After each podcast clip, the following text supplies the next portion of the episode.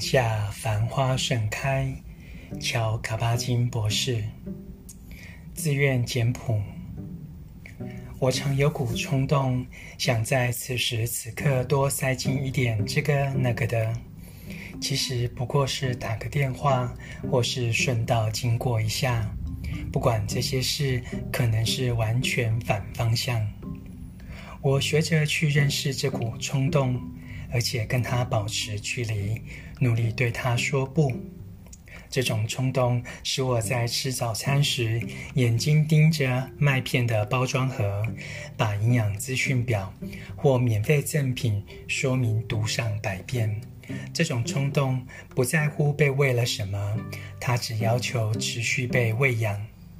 若是报纸或是邮购的目录，对它的吸引力就更大了。这股冲动会搜寻事物来填满时间，并与我的心同谋密、同伙密谋，哄骗我，让我失去自觉，进入片麻木的迷雾，或是被资讯喂饱。结果是，不但我可能没吃到早餐，甚至让我变得无法沟通。在一天开端，家人正要各自分头奋斗的相聚时刻。因着这股冲动，我们错失餐桌上丰富的可能性、灯光的变化、房里的气味、此时此刻的能量，甚至包括家人的对对对话与争论。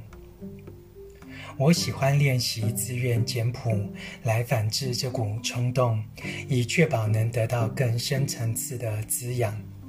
自愿简朴是在一个时间内刻意只做一件事，确定我单单为这件事置身于此。适合自愿简朴的场合很多，例如散步，或花些时间与小狗在一起，真的全心全意与它同在。自愿简朴意味着一天之中多一事不如少一事。少看些，以变得看得更深入；少做些，以求做得更彻底；少获得，以便更真实的拥有。以上这些都是彼此关联的。我身为年幼孩子的父亲，赚钱养家的人。丈夫，家中长子，关心自己工作的人，不太可能去华尔藤湖或其他地方待上几年，坐在树下看小草生长，听季节变换。虽然我常受到这个念头的诱惑。然而，在家庭和工作井然有序的混乱和复杂性当中，即便许多要求与责任，有许多挫折与无可比拟的收获，但我们仍在许多生活小节里有选择简朴的机会。朗读当下繁花盛开。